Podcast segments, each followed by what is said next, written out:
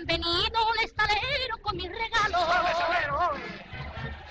Y a las niñas bonitas van a obsequiarla con aeroplano, con aeroplano de chorro libre que corta el aire y también cielo bien conservado en frígida aire. Americano,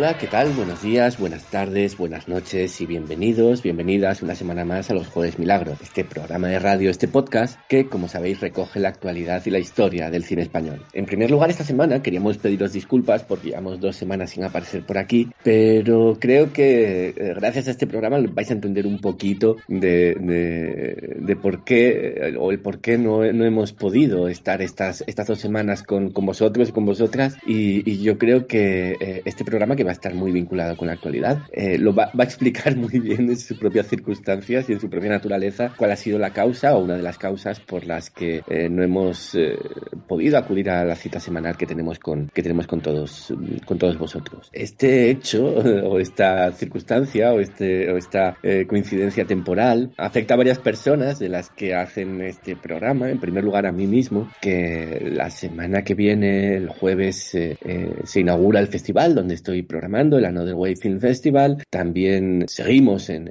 Conde Duque emitiendo películas eh, semanalmente, así que se ha juntado un poco todo este mes de octubre. Eso, eso por mi parte, digamos, lo que me ha tenido profesionalmente más, más alejado de, del programa y de, cualquier opción de, tiempo libre, de tiempo disponible para hacer otras cosas más que la labor meramente profesional, pero no, no soy solo yo el que se ve en estas circunstancias. También Antonio Miguel Arenas está ahí a puntísimo de estrenar su, el festival eh, que, dirige desde este año, el Festival de Jóvenes Realizadores de Granada. En ese festival se va a ver mm, cine español, obviamente, se va a ver una película de la que a, de la que a la que vamos a dedicar este programa, este programa especial que ya digo, vamos en su totalidad va a estar eh, destinado a hablar sobre sobre una película. Creo que ya lo anunciamos además cuando hicimos el programa sobre el Festival de San Sebastián, pero antes o, o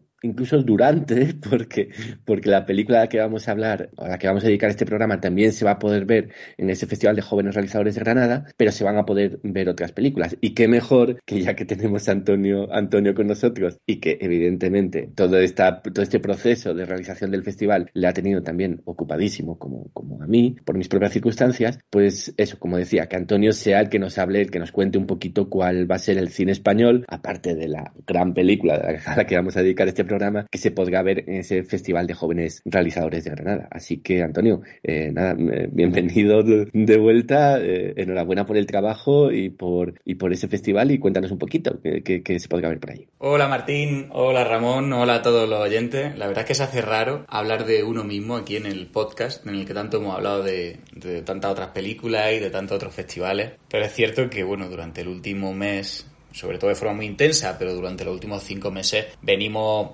planteando eh, la vigésimo séptima edición del Festival Joven Realizadores de Granada, del que hemos tenido la oportunidad de, de encargar nuestra edición y al que hemos intentado dar un nuevo aire el festival. Para los oyentes que quizás no lo conozcan, eh, fue uno de los más importantes a finales del siglo pasado y primeros del 2000 en cuanto al cortometraje en este país. Allí fueron premiados cortometrajes de Nacho Vigalondo, de Elías León Siminiani, de Chema García Ibarra, de Celia Rico, eh, como que la, fue una gran cantera para el cortometraje español.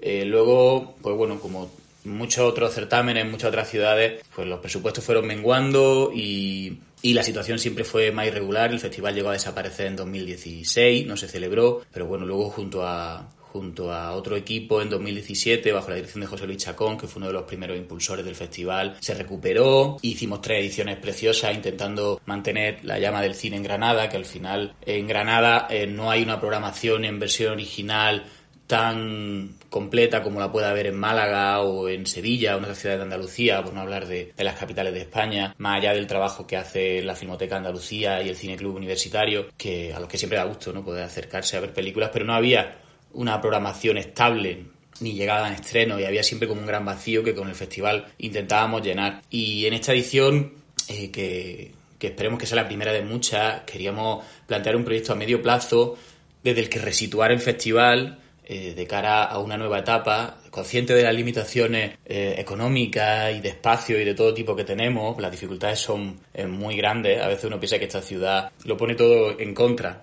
para poder realizar un festival, aunque lo tiene todo a favor, porque tiene el talento, porque tiene el público universitario, pero las condiciones técnicas, precisamente, en cuanto a equipamiento técnico, no son las mejores y hay que hacer una planificación y un trabajo alrededor que uno cuando programa no tiene tanto en mente, pero que, también de lo que aprende, ¿no? Que programar un festival no es únicamente poner películas, sino tener, saber si uno dispone de los medios técnicos y de los espacios donde poder proyectarla, que bueno, eso daría para otra conversación. Y, creíamos, creí que bueno, que era muy importante que el festival estuviera muy conectado a la ciudad y si hay algo que une a esta ciudad es la música. Eh, y por eso este año la programación gira en torno al documental musical, y a la música en directo, uniendo cine y música eh, de forma sorprendente, abierta a la experimentación, de forma que incluso nosotros mismos eh, estamos a la expectativa ¿no? de saber qué puede pasar. Eh, dentro de, esa, de esas sesiones que vamos a organizar, vamos a tener el lujo de contar con Gorka Urbizu, con el líder de Berry Charrac, que va a hacer una sesión en acústico, un pequeño concierto tras la proyección de Dardara, y además habrá un coloquio con la directora Marina Lameiro y con él. también proyectaremos el documental Paco Loco Viva el Noise, que de este céntrico productor musical, que no sé si lo conoceréis, que por el que el medio indie ha pasado por sus manos y, uno de los últimos grupos que ha pasado por su estudio, que ha sido La Trinidad, eh, tocará también en directo en el, en el Teatro Isabel la Católica, donde se harán todas estas sesiones especiales. Y bueno, la verdad es que está siendo un reto aprender a no solo bueno, programar, gestionar, sino también producir eh, estos espectáculos que que bueno, espero que, den una imagen nueva ¿no? al festival, una línea que se pueda continuar y que además en Andalucía no tiene tampoco tanto, ¿no? Em, tanto con lo que compararse. Así que hay muchos festivales de documental musical en la geografía española, pienso en Inédito, en el Doc of the Bay. Pero tampoco se trata de especializar el festival en el documental musical. Hay muchas más cosas, hay mucho más cine, hay una competición internacional en la que tenemos la idea, o al menos yo siempre he tenido muy en mente, ¿no? Que haya cine desde de todo el mundo, pero también cine de Granada. Y hay dos cortometrajes granadinos, Estudios de Luen Secadero de Tabaco, de Erocio Mesa, y Los Ojos de Erebo, de Javier Barbero, que compiten con títulos reconocidos en festivales internacionales, como Alma Anciana, de Álvaro Gurrea, o con cortometrajes de hasta seis países distintos, y además con este concepto, ¿no? De cortometraje, largometraje, mediometraje, sin distinción de duraciones, que es algo que para nosotros era muy importante, para mí, ¿no? En el cine contemporáneo, no pensar en este tipo de distinciones. Nada más tendremos, no sé, uno cuando programa tampoco piensa en, en tener estreno, pero tenemos un estreno mundial, Un viento roza tu puerta, una película preciosa rodada en celuloide en la, en la cordillera penibética, en Córdoba, eh, dirigida por Jorge Castrillo y Pablo Paloma, más bien, más que dirigida, filmada por ellos, ¿no? Con registros suyos, y será el estreno mundial de esta película, y además habrá otros tres estrenos en España, que uno, ya digo, cuando programa no piensa en esto, ¿no? Uno piensa en armar una programación coherente, eh, que piense el cine contemporáneo, que haya sesiones que generen ¿no? ideas, pensamientos, emociones. Y luego se encuentra con estas sorpresas, ¿no? Con estos regalos, que la verdad es que da, da mucha alegría, ¿no? Poder compartir. Y ya no solo me queda una semana, ¿no? Podéis notar que estoy ya nervioso, contento, con mucha emoción. En la programación hay muchas, muchas otras cosas que además daría para un programa entero, ¿no? Conferencias, masterclass, también conciertos. Y también tenemos el lujo de contar con, con el preestreno de ¿Quién lo impide? Con la película de Jonas Trueba, que viene a ser premiada en el Festival de San Sebastián, ese premio al reparto, y que preestrenamos en Granada dos días antes de su estreno, en un pase que contará además con la presencia de Jonas Trueba, que esperamos que, bueno, que también identifique ¿no? esta línea de un festival que piensa sobre la juventud, ¿no? Un festival de jóvenes realizadores tiene que pensar eh, qué están haciendo los jóvenes creadores, pero también cómo ven el mundo, ¿no? Los jóvenes. Creo que es algo muy interesante que propone la película de Jonás, porque está hecha desde esa altura, ¿no? Desde esa distancia. No podíamos tener, ¿no? Como mejor película de, diría, apertura, aunque no es la inauguración, pero sí es la preinauguración, porque representa muchas de las búsquedas que creemos que un festival como este debe tener.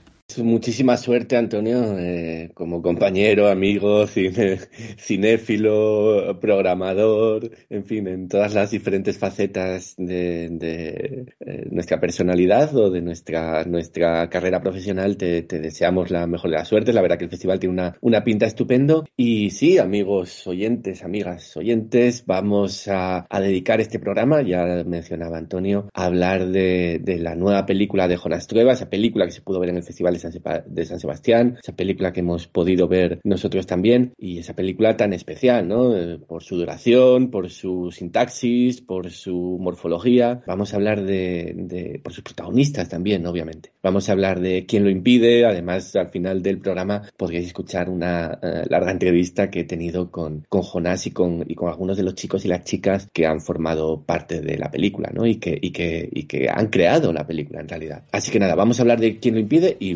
pues eso, eh, vamos a empezar con un poquito de música, eh, de quien lo impide también. Venga, vamos con ello y empezamos a hablar de África.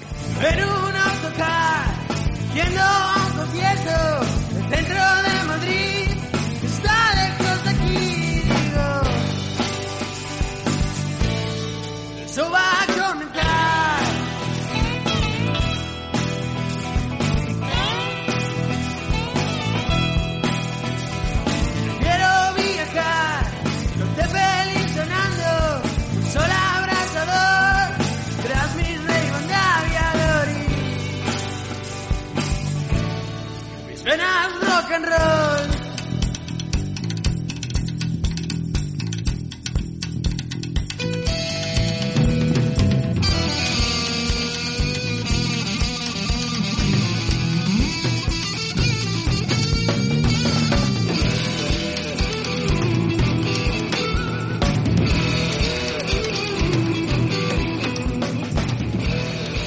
Pues como, como decía antes de la pausa musical, Quien lo impide es un, es un proyecto muy especial y que está ah, vinculado a parte de la carrera de, de Jonás Tueva, ¿no? Y de algunos y algunas de los eh, protagonistas. si tenemos que poner un antecedente, podríamos irnos hasta el año 2016, donde eh, Jonás rueda la película eh, La Reconquista, y a partir de ahí, con, con, con dos de sus protagonistas, eh, bueno, el círculo ese de protagonistas se expande, por decirlo así, y Jonás rueda cuatro películas con chicos y chicas adolescentes de, de, del área de, de, Madrid. Esas películas se llaman Tú también lo has vivido, Principiantes, Solo Somos, y si vamos 28, volvemos 28. Es un proyecto que está básicamente circunscrito a, a Cineteca, Madrid, aunque también eh, se pudo ver en el Festival de San Sebastián, si no recuerdo mal, si no recuerdo mal. Y mm, esas cuatro películas, eh, con algunos añadidos y con, y con algunas de las escenas pues remontadas, repensadas, y con este, este protagonismo colectivo de esos chicos y chicas eh, adolescentes a lo largo de esos seis años que, que van desde, desde el 2016 hasta, hasta este 2021, bueno, cinco años en realidad, pues eh,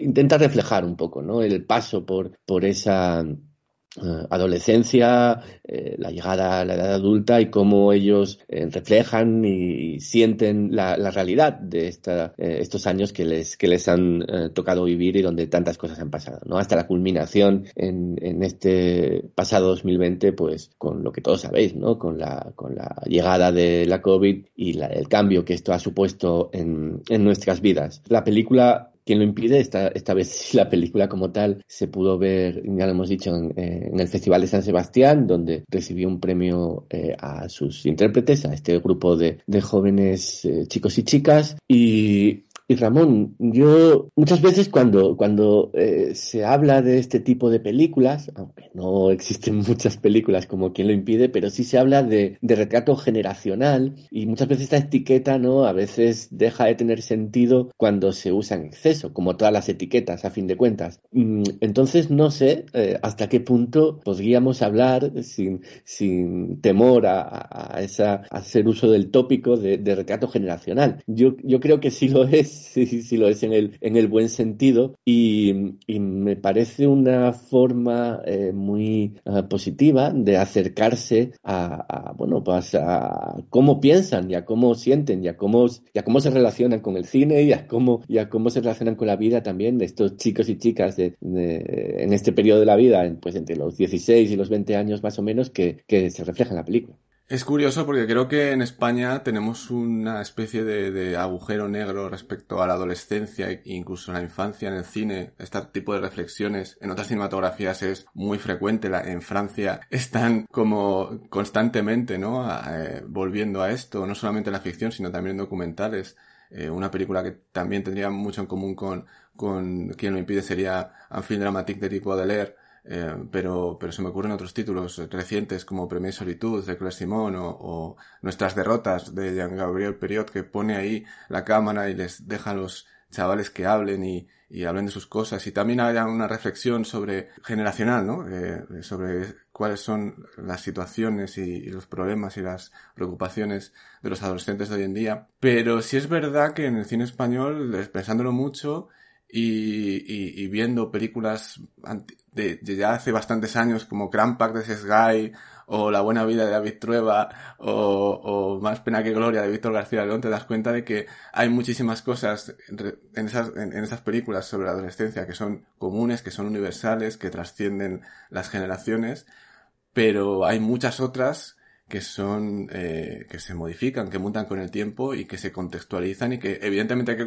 para que la película sea honesta, sea sincera y sea vigente y tenga cierto sentido de registro de una realidad, tiene que ser consciente de las cosas que rodean en cada momento, ¿no? A, a, a los adolescentes y, a los jóvenes que están justo en ese momento de empezar a vivir por sí mismos, empezar a pensar por sí mismos, empezar a ser sí, eh, ellos mismos. Creo que la película lo hace muy bien, ya empezando por una conversación, ¿no? Por, por videoconferencia con todos ellos hablando de, de, la propia película, una reflexión que, que, además tiene mucho que ver con los tiempos actuales en los que vivimos respecto a la, dist la distancia social y tal, que también aparece dentro de la película al final cuando reflexiona sobre los efectos que ha tenido todo esto que está pasando en los jóvenes. Y, y, está muy actualizado y es muy fiel a, yo creo, a, a, lo que puede ser una diversidad de ideas o de mm, formas de, de, de ser en general, ni siquiera te digo sobre la juventud, formas de ser la juventud. Pero al mismo tiempo es capaz de, de ser un reflejo con el que puedes sentirte muy próximo eh, a partir de los personajes y de las situaciones y de los detalles que pretende capturar Jonás porque en el fondo a mí la película me ha parecido como una, un, un intento de capturar las indecisiones, los momentos previos a tomar mm, eh, partido, a tomar una elección en, en, la vida, ¿no? Y eso es, eh, trasciende la edad. Eso es algo que siempre está ahí. Lo que pasa es que lo miramos con mayor o menor preocupación, intensidad o con mayor o menor cinismo. Que yo creo que esta película tiene una barrera de entrada que es el cinismo. No digo el suspender el, aspecto crítico respecto a la película, creo que no, eso no, es necesario, no es lo que estoy diciendo, pero sí que ser un poco honestos con uno mismo cuando estás viéndote reflejado en la pantalla en otra época de tu vida a través de unos personajes actuales y darte cuenta de todas las cosas que tienes en común con ellos y todas las cosas que a lo mejor has perdido con el tiempo. Y creo que la película eh, y, y Jonás son capaces de capturar todo eso, de hacerlo de una forma muy sencilla, de evidentemente mostrarlo con una forma de rodar y una forma de, de contar historias que ya hemos visto en películas anteriores de, de Jonas Trueba, que creo que es pues muy reconocible, pero a la vez esa forma también de apartarse, eh, incluso cuando está presente con preguntándoles en momentos más tipo documental, entre comillas, a los jóvenes, ¿no? Esa forma de apartarse y darle la voz hace que, que tenga una capa más, ¿no? Sobre lo que sería una película de Jonas Trueba. Hay algo ahí que, trasciende su cine, pero al mismo tiempo está basado en él. Todo emerge de sus propias imágenes y su manera de ver el mundo, el amor, la adolescencia, la vida, etc. Hemos visto en otras películas, pero a la vez eh, sí consigue que contenga una gran capa de autenticidad que lo cubre todo y que sea capaz de retratar un imaginario adolescente que creo que no está para nada presente en el cine actual desde hace muchos años, yo diría, eh, respecto a la adolescencia y la juventud. Y, y, lo hace, claro, eh, encima con, con, un tratamiento del paso del tiempo, también por la imposibilidad de, del material y del tiempo que ha pasado eh, rodando, es lo que quizá podría elaborarse un poquito más al respecto de cómo pasa el tiempo en esta película, que va a veces a unos saltos tremendos, pero que sería imposible, ¿no? Estar filmando y poniendo una película de 200 horas para ver cómo envejecen día a día estas, estas personas. pero logra darte esa sensación, ¿no? De, de crecimiento, de madurez, de sensación de que algo está pasando aquí con estos personajes más allá de lo que nos muestran en la película. Y a mí desde luego me ha parecido monumental en cuanto a la cantidad de temas que trata, la forma de hacerlo y la reflexión que puede dar sobre, sobre todas las cosas que vemos de estos chavales que desde luego desafían bastante cualquier tipo de, de, cliché o de, o de prejuicio o de idea preestablecida que puedas tener sobre cuando se habla en los medios, ¿no? De la juventud, la adolescencia, eh, que últimamente además ha tenido como un, un, gran espacio en los medios y una, un gran amarillismo al respecto de, de cómo son la juventud. Pues vamos a verlas primero, vamos a entrar en contacto con la juventud, como ha hecho durante años, y luego ya si eso podemos hablar de lo que es la juventud, ¿no? Pero hablarlo desde una posición de tengo más de 40 años y eh, en mis tiempos esto no pasaba, pues esto no ocurre en esta película. Es una película que entra en contacto, que se pone a su mismo nivel, desde ese mismo nivel crea un diálogo. Y en, a partir del diálogo constante y de, la comunicación y de la expresión cinematográfica, pues surge ahí, yo creo que muchísima verdad. A mí también, también me lo parece. Antonio decía, hablaba Ramón de las cosas que, que hemos dejado atrás, ¿no? A lo largo de nuestra vida y, y, bueno, como cuando nos hacemos mayores, pues hay algunas cosas que, que van cambiando. Quizá una de las cosas que, que más eh, pueden cambiar con el paso del tiempo es esta tendencia eh, juvenil, adolescente a la, a la acracia, ¿no? A, a, a la inspiración momentánea eh, y al no tener las cosas estructuradas. Y yo creo que es algo, no sé si estarás de acuerdo o no, que se transmite a la propia película eh, en su propia estructura, ¿no? Eh, que es como muy, muy libre, muy, muy anarquista, muy ácrata. Y, y, y, yo creo que esa, esa libertad de creación en la película, que se va, de repente va en direcciones que, que no nos esperamos, cuanto a las formas también se van transformando, yo creo que refleja muy bien, ¿no? Y en cierta manera hay una especie de contagio de esa juventud que se que está retratando, hay una, como una especie de contagio de esos, de esos chicos y chicas y que interviene, transforma, modifica la, la, la propia estructura de la película. No, no sé qué, qué te parece a ti al respecto.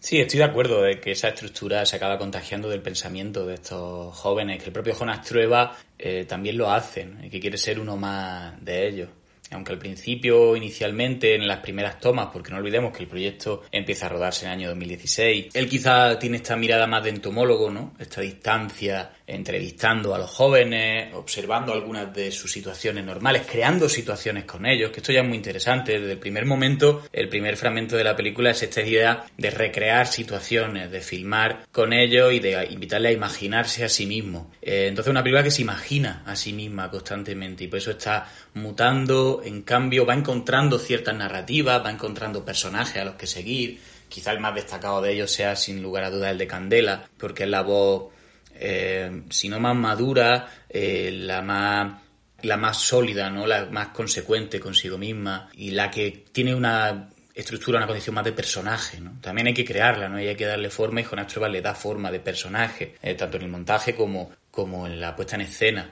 Pero eso es muy interesante, ¿no? Cómo se van creando personajes, les vamos siguiendo, algunos van desapareciendo, van interviniendo más o menos. La propia película, como bien decía, como bien señalaba antes, tuvo un, un, estreno como un work in progress con cuatro proyectos. ¿no? Lo impide era, eh, estaba dividida en esas cuatro películas que utilizaban cuatro aproximaciones diferentes, desde la entrevista más directa, la recreación o esa, ese viaje, esa excursión, ¿no? Si vamos 28 vuelvo 28, esa excursión a Andalucía que era también una película en sí misma, una huida, una escapada, eh, que también sigue siendo una parte central del metraje que lo impide. Y había también una pieza que ha, des, ha, desaparecido bastante más en el, en el, montaje final, que era realmente la que da inicio a este proyecto, porque el proyecto surge después de rodar La Reconquista. Jonás Trueba eh, trabaja con dos jóvenes, con Pablo Hoyo y con Candela Recio, que son los que dan vida a los, alter ego de Itzazo Arana y de Francesco Carril en, en, la película, en este flashback de juventud precioso en el, en el tramo final, en ese tercer acto. Y yo creo que un poco siguió por ese deseo y por ver que ahí había algo, una chispa, dos actores, dos personas a las que también ya estimaba, empezó a, a, a filmarle, ¿no? Y a re recrear secuencias con ellos y a ir a su instituto. Y ese, que es el, quizá el origen de todo,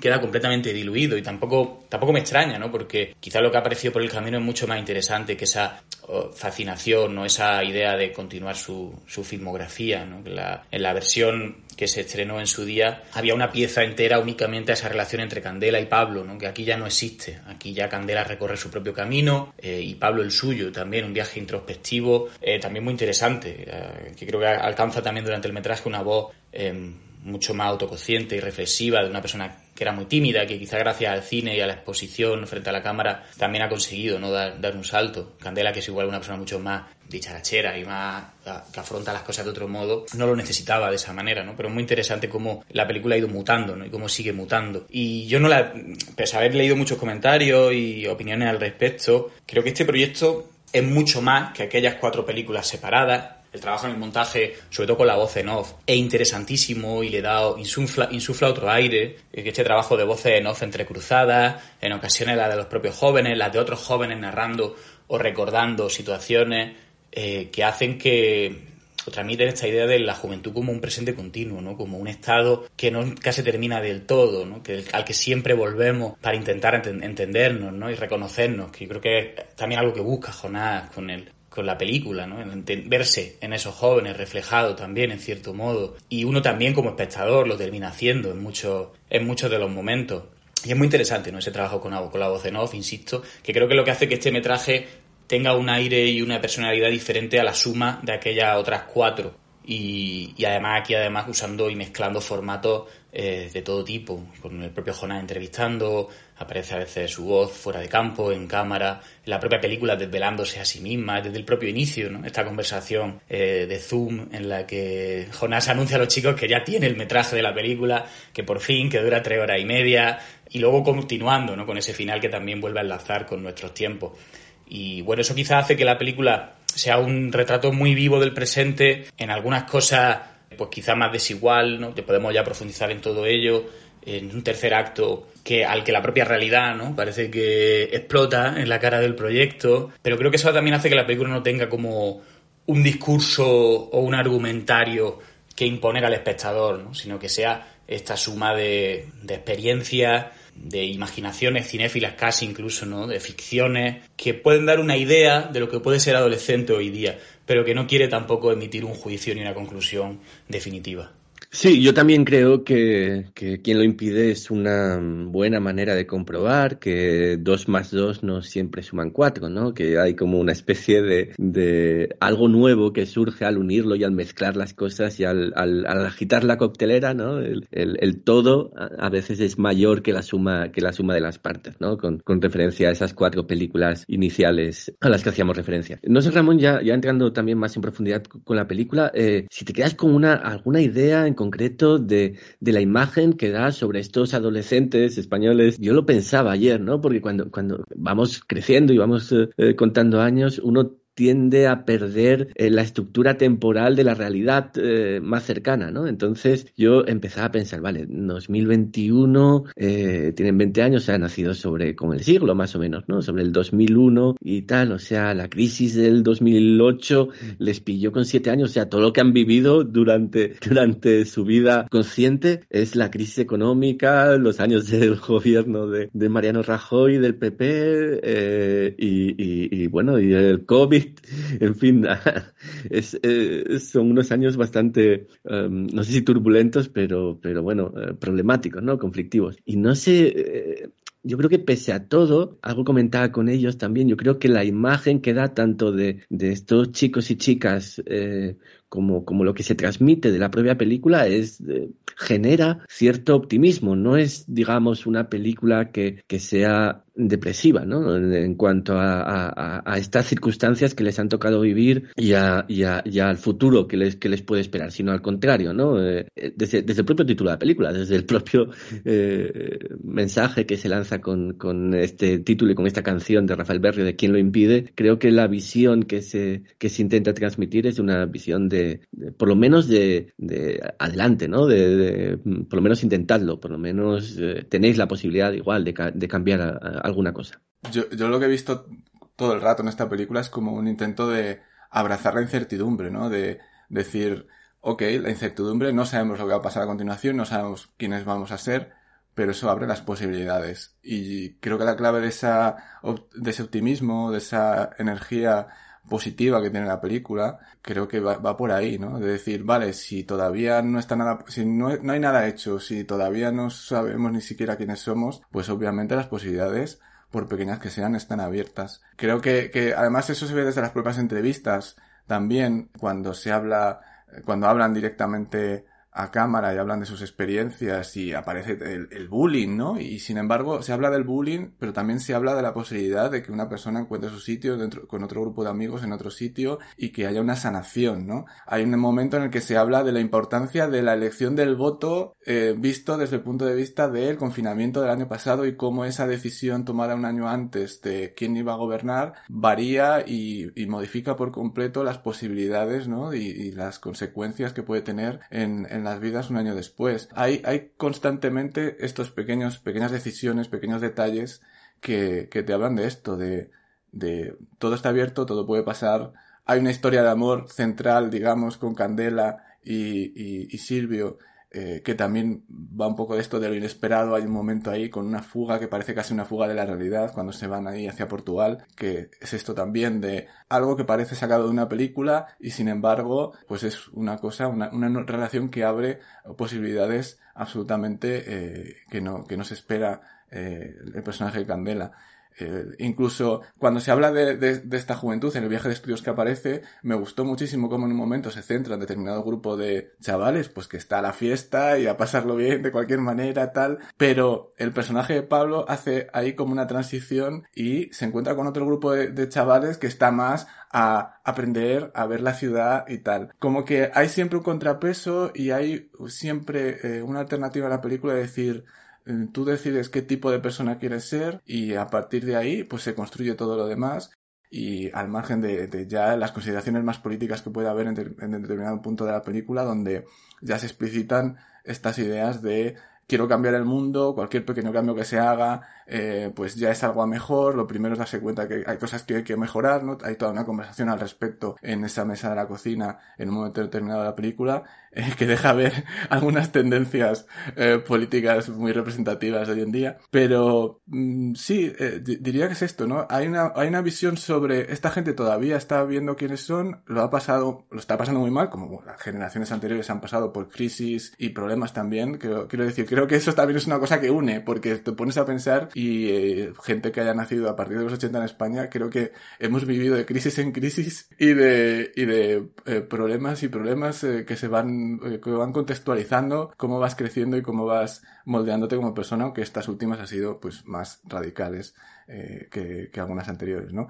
Pero sí que creo que, que la posibilidad de que, de cambio es una de las cosas que está más presente en la película y de a partir de conocerse a uno mismo y de ser capaz de tener unas elecciones propias, que también es eso otra idea que me gusta mucho de el, el descubrir quiénes son y desprenderse de cualquier mediatización de la familia, del contexto y tal que aparece en algunos momentos. Me parece en ese sentido, sí, es que no sé, no sé si llamarlo optimismo, es simplemente ser consciente de la posibilidad de cambio, ¿no? La posibilidad de cambio existe eh, a partir del simple hecho de que son nuevas personas que se van formando y que se van incorporando a la sociedad, entonces su energía como persona sigue ahí, la energía para poder cambiar, la, el impulso eh, en la juventud siempre va a ser mucho mayor, siempre va a ser mucho más radical que cuando ya las responsabilidades y las situaciones y la experiencia en la vida va delimitando eh, esas elecciones de las que he hablado antes, ¿no? Es decir, yo creo que si hay un contrapunto aquí entre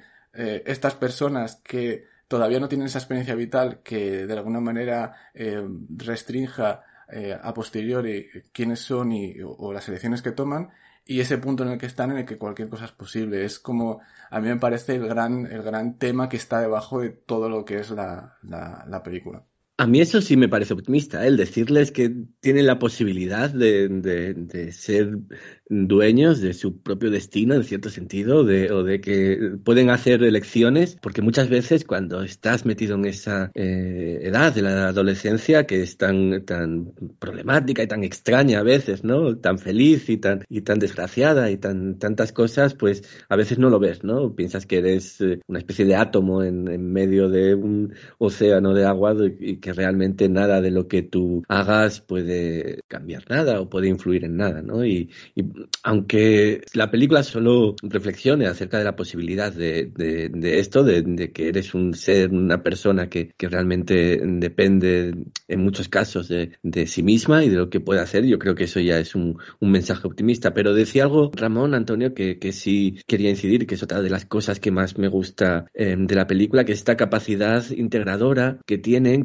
cuanto a a que refleja un abanico mucho más amplio de lo que podría parecer en un principio acerca de, los chicos jóvenes. Quiero decir, no existe solamente un arquetipo de juventud que aparece representado en la película, ¿no? Sino que hay un, una, una, una, gama muy amplia de, colores y de, y de, formas y que al final todo el mundo encuentra su espacio en la película y, y a, a, mí esta, esta capacidad integradora de no dejar a nadie atrás o de que todo el mundo tenga su posibilidad de, de brillar a su manera y de, o de tener su trozo eh, en el que mostrar su forma de entender la vida y las cosas, pues, pues es, a mí por lo menos fue una de las cosas que más me gusta de la película, no sé a ti. Sin duda es lo que hace que, la película tenga ese cariz, de, convertir a estos seres, a estos jóvenes, en, seres políticos. El hecho de que reflexionen sobre sus circunstancias, sobre su contexto, eh, sobre hacia dónde se dirigen, que haya diversidad de opiniones, que se toquen temas polémicos en algunos momentos. Eh, quizá hay espectadores que incluso quieren todavía mayor carga discursiva, pero yo creo que eh, Jonás eso lo quiere controlar también bien porque no quiere, de nuevo insisto, ¿no? en, imponer ningún discurso, aunque quizás sí termine haciendo como una especie de serie de personajes muy propios de su universo. muchos de ellos podrían ser personajes de sus películas y los filma como si fueran personajes de sus películas, lo que también es un acto muy bello, ¿no? de regalarles la posibilidad de ser seres de ficción, de no ser únicamente estos estudiantes, estos jóvenes que tienen que lidiar con las circunstancias ¿no? que ya comentabais, con una situación compleja, eh, tanto social como en política, sino que también puedan escapar a través de la ficción a, otros lugares más confortables. Y esta, este pasaje ¿no? de Extremadura, este, esta huida eh, de Extremadura a Portugal puede ser, por ejemplo, ¿no? quizá el gran momento de la película en ese sentido, no solo por, por su belleza ¿no? y por ese punto ¿no? de descubrimiento juvenil del amor, que ese recuerdo del primer amor, ese deseo que aquí conquista de una manera muy frugal y, hermosa pero que no está desligado al final de esa visión política que mantienen sus personajes. Hay una secuencia para mí muy importante. Por un lado están todas estas conversaciones que mantienen en clase, donde ya digo que, creo que Jonás tiene esta mirada entomólogo de decir, vale, ¿cómo pensáis? Me interesa saber qué estáis pensando, eh, qué conflictos tenéis, donde se suceden multitud de, de, opiniones en diversas direcciones, pero luego ya una vez que va pasando los años, quizás Jonás vaya, va encontrando un grupo humano y también un grupo de personajes con los que no diría que se identifique más, pero sí a los que encuentra mayor capacidad de, emocionar y de, y de crear mm, y de crear diálogos, conversaciones, situaciones. Y hay una de ellas que me, me gusta mucho, ¿no? que es esta conversación en, en el salón, ¿no? en la que están los cuatro, están Candela y los chicos eh, comentando un poco cuestiones políticas y está esta discusión ¿no? de sobre, oye, el mundo es una mierda, pero algo podemos hacer, ¿no? Este nihilismo adolescente frente a cierto, cierta mentalidad ilusa, eh, que, ingenua de la, de la adolescencia y Candela con sus reflexiones llega incluso a convencer ¿no? a otro de los chicos que decía ¿no? que no podía hacer nada, que estaba todo ya, que no hay, no hay oportunidades para nada y le decía, pero si tú has ayudado a gente, quizás podemos todavía ¿no? tener esa esperanza. Y, de ahí viene también el título de la película, ¿no? esta canción de Rafa Berrio, ¿no? Eh, que lo impide, que es el leitmotiv ¿no? también de, del hecho del propio mismo, ¿no? quién impide que podamos hacer esta película, ¿no? quién impide que, que podamos ser personajes de ficción, quién impide que podamos ser seres políticos, de hecho, la película concluye una de las partes finales eh, que no es casualidad ni muy importante, con los jóvenes votando por primera vez como seres políticos, como seres que pueden tomar partido en las decisiones del futuro y que pueden imaginar un futuro mejor y, o distinto, o suyo, o personal. Creo que eso es muy importante ¿no? y que está muy remarcado a lo largo del metraje. Quizá a mí me falta un poco en este tramo final en el que ya digo que la realidad, eh, tanto del final del rodaje, que concluye con esta fiesta que se hizo en Cineteca, en la que se presentó el proyecto, con actuaciones de todos los jóvenes, que también es un momento súper rico, ¿no? Para que se puedan expresar, para que puedan encontrar un espacio de libertad, que no es tan fácil, ¿no? Un campo eh, al final muy limitado para tener las posibilidades, ¿no? De artística, donde vemos raperos jóvenes tocando, donde hubo eh, una convivencia fraternal aquel día muy especial. Como ya digo, la realidad se impone y nos encontramos en una pandemia, eh, nos encontramos en unas conversaciones por Skype con las que estuvimos todos y quizá ahí la película pues expresa de su tiempo, ¿no? Como muchas otras películas rodadas durante el COVID o que quieren filmar, no hablar de la pandemia, pues bueno, esas reflexiones y esas al final se centran en esas emociones que sentíamos todos, ¿no? Que los jóvenes podían sentir, de estar encerrados, de cómo cambiaban sus relaciones. Pero ahí le falta quizá mayor peso para poder llevar esta situación, ¿no? Y de una forma un poquito más eh, compleja eh, y diversa, que creo que, bueno, que es la propia circunstancia del proyecto, ¿no? Al que había que poner fin en algún momento dado y ese fin creo que lo puso la realidad y eso también es, muy interesante. Sí, es así, ¿no? Porque es como una de estas películas Río donde podría, todo podría discurrir sin, sin, un, sin un comienzo y sin, y sin un final, ¿no? Pero de repente es lo que pasa, además, es curioso, ¿no? Es mágico incluso que una película tan vinculada con la vida de repente venga a la vida y, te marque eh, el fin del proyecto con sus, con sus normas estrictas, ¿no? Eh, eh, impuestas por la vida y por el gobierno un poco también, todo se ha dicho. Bueno, vamos a, si os parece, a poner otro poquito de música. Eh, otra pregunta que quería haceros, otro comentario y tal que me digáis, y luego eh, ya dejamos a los oyentes para terminar con esa larga entrevista que, he tenido y mantenido con, con Jonás y con los chicos y las chicas de, de la película, algunos de ellos. Vamos entonces a escuchar un poquito más de música. El mar es grande como tu corazón y las olas son bravas como la pasión que yo siento cuando estoy junto a ti. El sol se oculta en el horizonte de un lugar que te hace feliz porque sabes que puedes llegar allí.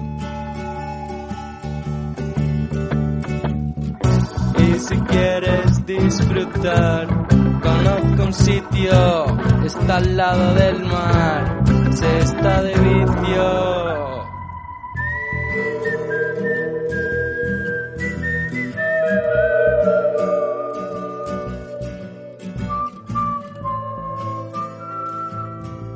Para, para, terminar, como os decía, y antes de escuchar la, esta larga entrevista, sí quería preguntaros eh, un poco por, por, los protagonistas y las protagonistas ¿no? De, de, de, la película, de quién lo impide, y bueno, sobre todo, pues quién eh, quizá os ha llamado más la, más la atención. Luego ya si escucháis eh, la, la, entrevista, veréis que algunos de ellos eh, tienen intenciones de permanecer en el mundo del cine, porque lo que han visto les ha gustado y lo ven ya también como, como una salida profesional ¿no? Como una esperanza de carrera para su futuro. Pero, mm, Ramón, Antonio, ya que estamos, si os eh, quería preguntar ya esta fase más, más crítica, ¿no? O más de analista cinematográfico que de, que de comentarios sobre, sobre la vida y sobre las circunstancias. ¿Quién nos llamó más la atención o qué os llamó más, más la atención de la película? Igual no es, no es un, un personaje, uno de los chicos o una chica, sino fue algo concreto, pero sí eh, me gustaría que, que me dijerais qué, qué es lo que más os, os ha llamado la atención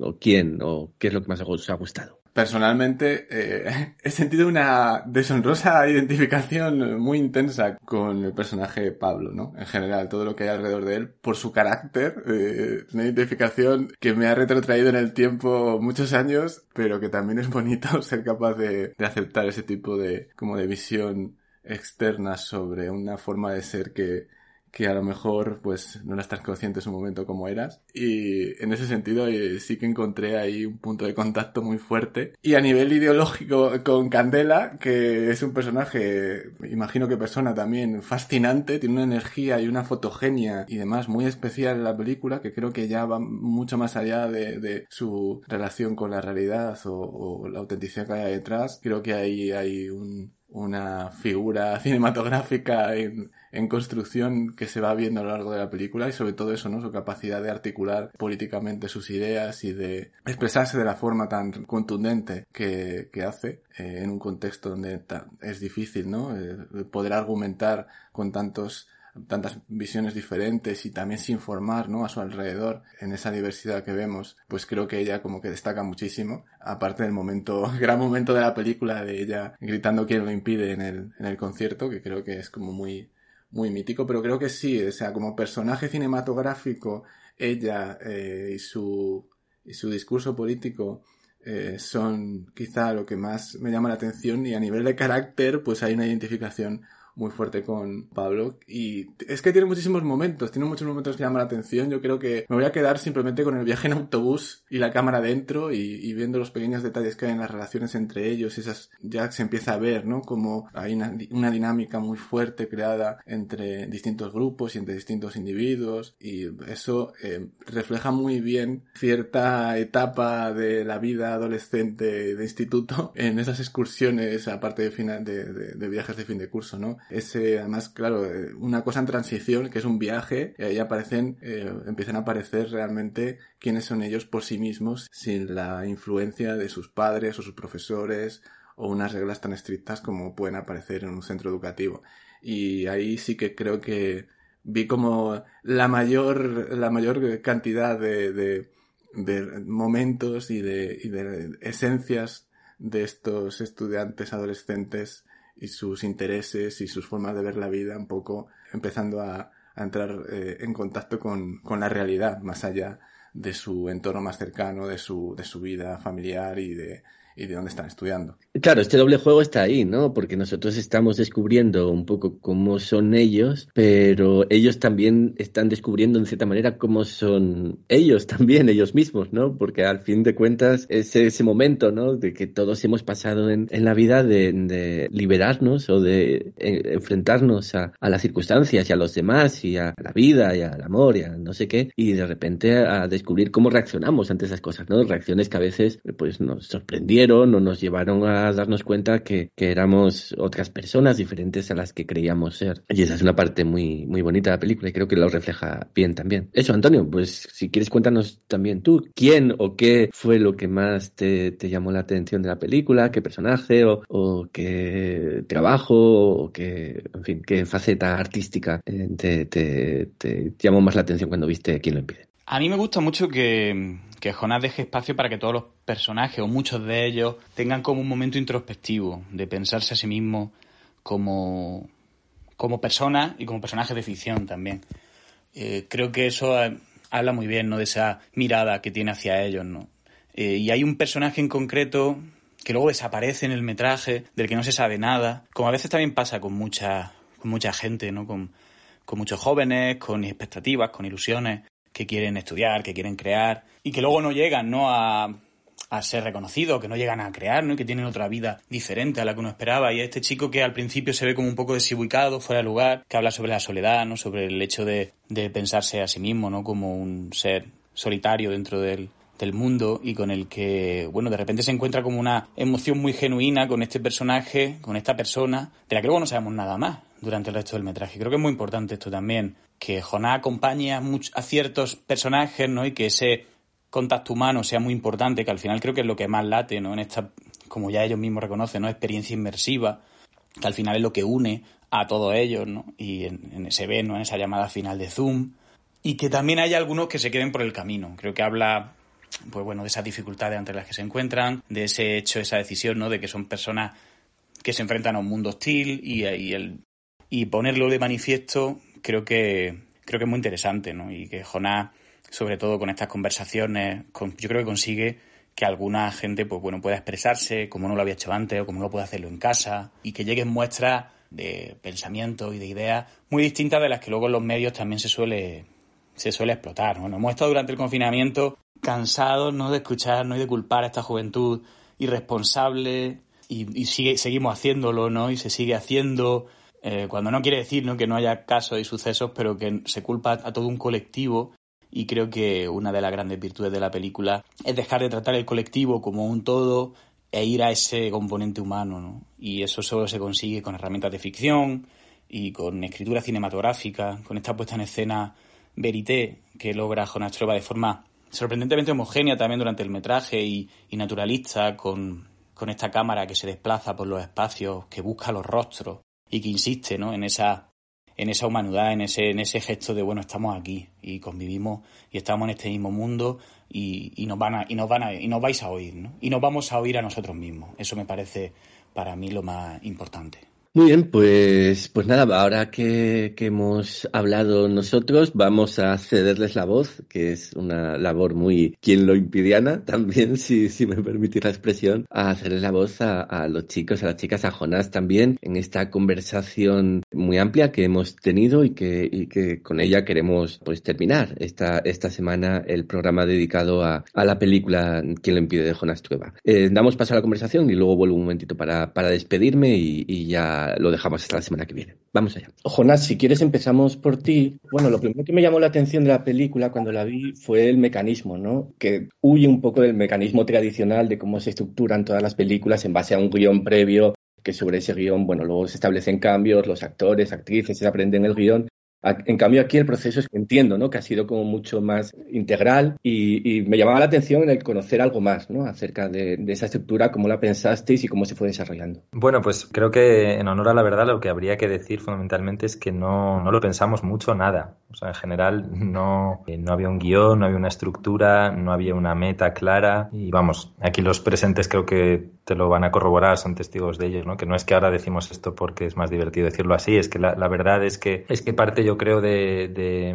del encanto de la película era, era precisamente esa falta de, no sé cómo decirlo, ¿no? De, de, meta, ¿no? Quizá no de ambición, porque obviamente yo creo que sí que había una ambición por, por nuestra parte, ¿no? En, a la hora de, bueno, en, también la confianza que se va generando tanto tiempo que sigues quedando, obviamente, y ruedas y ruedas y pasan las semanas y los meses y sigues filmando, es porque estás detrás de algo, ¿no? Pero básicamente estaba como, como, como una idea fuerte de un deseo de, bueno, de registrar momentos, ¿no? De compartir de, y de registrar momentos no precisamente espectaculares, ¿no? O sea, que hablábamos, me acuerdo esto con, con Pablo, con Candela, con, con, muchos de ellos muchas veces, que casi siempre los, los jóvenes son representados en las películas o cuando salen en los medios de comunicación de forma espectacular, casi siempre en un sentido negativo además, ¿no? Y entonces nos parecía interesante precisamente hacer una película o un acercamiento cinematográfico con imágenes no espectaculares, ¿no? Es decir, con pequeñas imágenes de momentos, de pues no sé, ¿no? Una colección de pequeños momentos, de, de, conversaciones, de deseos, de pequeños gestos, eso, ¿no? O sea, es decir, eso es lo que yo creo que nos parecía interesante y que es ahí donde nosotros podíamos aportar algo diferente, ¿no? Precisamente en huir de lo espectacular y acercarnos más a, a lo pequeño, a nosotros, a lo que nos parecía lo común, o sea, es decir, a lo que es básicamente nuestra vida la mayor parte del tiempo, ¿no? En este sentido que hablas, era por donde tenía la primera eh, pregunta eh, preparada para los chicos y las chicas y es su relación con, con el cine en la actualidad. Eh, no la de ellos personal, sino la de ellos como jóvenes, entre esa edad de 18 o 20 años. Si os sentís representados de alguna manera por, la, por las historias ¿no? que se cuentan en las películas y por cómo se cuentan. Si cuando vais al cine lo veis como algo externo, algo completamente fuera de vuestra vida, que no tiene nada que ver con vosotros, que os puede divertir o os puede gustar, os puede alegrar, pero que no sentís que vuestra eh, generación esté representada en esas películas. Pues a ver, no sé, o sea, yo creo que eh, sí que hay momentos en los que mm, representan a los jóvenes y te puedes llegar a sentir identificado, pero que todavía hay muchas partes en las que se sigue exagerando eh, los típicos clichés que hay acerca de la adolescencia y también como que faltan por tratar muchos otros temas que tampoco se ven reflejados, aunque o sea, no es tampoco que sea algo eh, que no te reconozcas en absoluto, pero que sea representativo al 100%. Sí, para mí hay una cosa como de hacer películas sobre la idea de adolescencia que ya por donde están planteadas creo que no va a funcionar. O sea, como plasmar la idea de es una cosa que no, entiendo mucho y, y, es por eso por lo que no te sientes representado, porque, bueno, porque no somos la idea de, porque hay cosas que nos importan, que son individuales, que son pequeñas y que en realidad al final son toda nuestra vida, que son importantes y que no se muestran, porque no es lo primero que se te viene a la cabeza cuando piensas adolescente y eso es una pena, porque se pierden como cosas muy bonitas y muy delicadas. Entonces no es que no te sientas representado siempre al 100%, pero sí que hay muchas cosas que, que, se pierden y que nos gustaría que estuviesen y que creo que por eso nosotros hemos intentado que estén. Básicamente también lo que se dice en una parte de la película es eso, ¿no? Que muchas veces no se nos tratan problemas, que sí es verdad que todo el mundo ha tenido siendo joven, eh, y se nos enfoca como en un ámbito, como el de relaciones, que está saliendo más de allí pero casi siempre que, ves una película de adolescentes es de porque están enamorados o porque están no sé qué, y es como es una parte de la juventud, pero hay más allá. Bueno, también lo que han dicho mis compañeras es que me siento muy identificada con, con, todo lo que han dicho. Que realmente cuando vas te sientes identificado con una parte de la película, del cine que vemos actualmente y que trata de, pues como todas las series que, que se llaman ahora las series más que las películas y, y hay muchas de adolescentes y no se llega a hablar de todo un poco, de lo que es real, como que hay mucha fiesta, mucha... Sí, como que es todo muy lo que nos gustaría también vivir a nosotros, ¿no? Como continuamente, pero no es solo eso. Lo único que, claro, ya, ya han dicho bastante, yo creo que lo que pensamos, pero sí es verdad que ahora cuando ves una juventud en las series, en el cine, lo que se suele ver es como una especie de versión más idealizada de, eso, de una juventud que como casi inalcanzable, que yo prácticamente inexistente, y nosotros por otro lado lo que queríamos era eso, retratar un poco más nuestra propia realidad, lo que más sentimos nosotros como, como juventud y lo que tenemos más cerca, que es lo que sentimos más real. Porque sí es verdad que lo que se ve ahora en, en las series es algo como que, por lo menos para mí, yo creo que para todos, suele estar muy alejado de lo que es la realidad de la juventud, lo que entendemos como juventud no es por dar nombres, pero yo una serie como Élite y digo, hostia, ¿sabes? no sé. Sí, pues ¿Cómo cambiar las cosas? pensáis de Élite, mojaros? Porque es que, por ejemplo, no la he visto tampoco. Me sabe mal meterme además con, con, con, ninguna serie, ninguna peli en realidad, ¿eh? Pero es el, es el ejemplo que siempre me ponen ahora muchos periodistas y me sabe mal. Vamos, es que no tengo, no la he visto. Yo es que personalmente tampoco he visto Élite. O sea, he visto escenas y la idea en general sí que se entiende que es otro tipo de, de cine, de, pero yo no, no la he visto. No puedo criticarla porque no la he visto. Pablo, sí. resumir. Yo, yo, creo que, bueno, que es, o sea, que es normal que de repente hagan la comparación y que, y que lo digan mucho, simplemente porque hay como grupos de jóvenes en ambos y nos pasan cosas muy distintas, entonces de repente puede chocar un poco ahí. Sí, simplemente yo en mi vida creo que no estoy todo el día con problemas eh, de asesinatos, creo que eso es una cosa importante, ¿no? Drogas, eh, cosas fuertes, no me pasan. Eh, me pasa que voy a clase, me pasa que quiero fuerte y me pasa que tengo amigos, poco más.